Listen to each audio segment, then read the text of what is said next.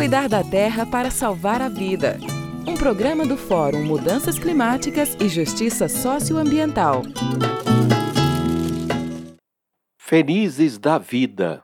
Nós, todas e todos que fazemos parte do Fórum Mudanças Climáticas e Justiça Socioambiental, da Frente por uma Nova Política Energética para o Brasil e do Comitê de Energia Renovável do Semiárido, estamos muito felizes.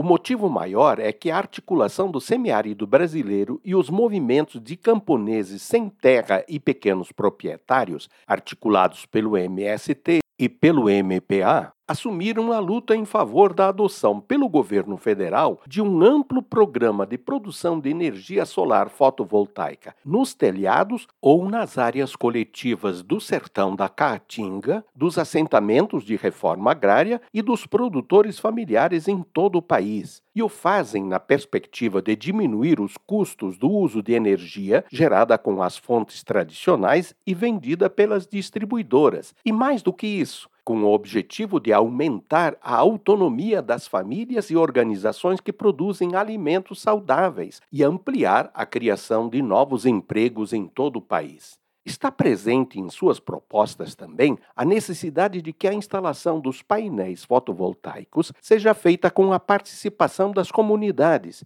e com capacitação de pessoas para garantirem autonomia em relação à assistência técnica e ao cuidado necessário dessas instalações, e para contribuírem na formação de todas as famílias para utilizarem a energia com o máximo de eficiência energética.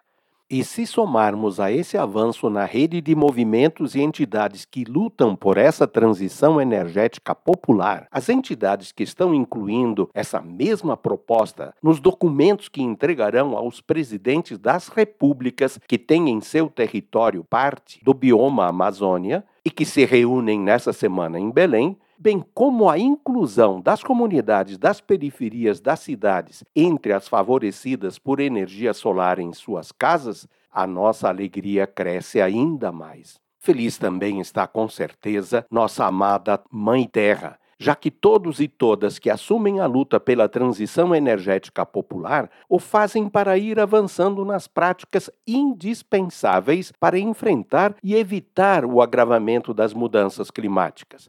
Precisamos agora fazer que os governos, e especialmente o nosso, deixem de apoiar quem enriquece com fontes fósseis de energia.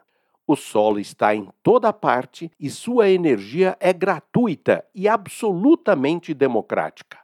Ivo Poleto, do Fórum Mudanças Climáticas e Justiça Socioambiental.